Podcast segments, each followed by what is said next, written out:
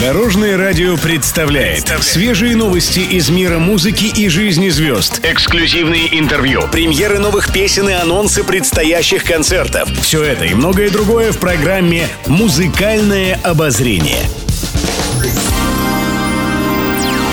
Всем доброго дня! В студии Анастасии Васильева это очередной выпуск программы «Музыкальное обозрение» на Дорожном радио. Музыкальные новости.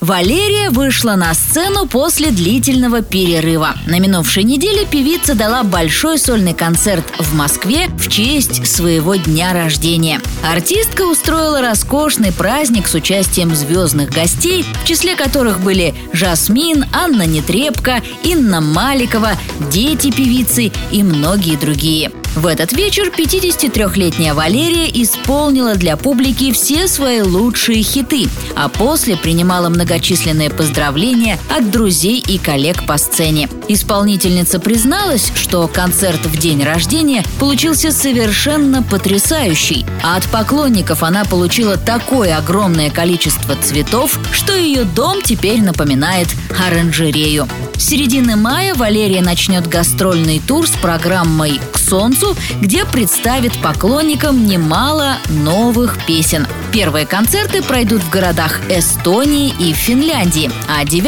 июня Валерия примет участие в гала-концерте в честь 95-летнего юбилея знаменитого композитора Александра Зацепина в Кремле. Я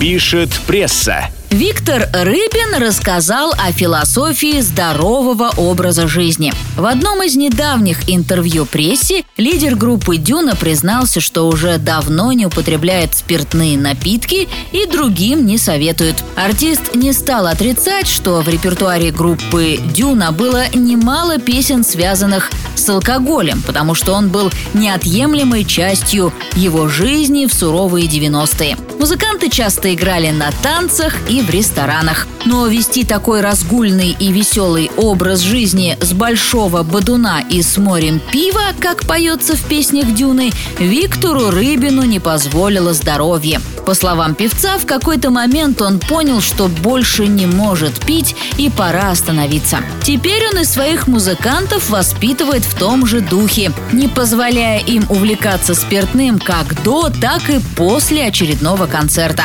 Как подытожил Виктор Рыбин, для него главная и самая непобедимая зависимость в жизни – это выступление на сцене и общение с любимой публикой. Музыкальное обозрение.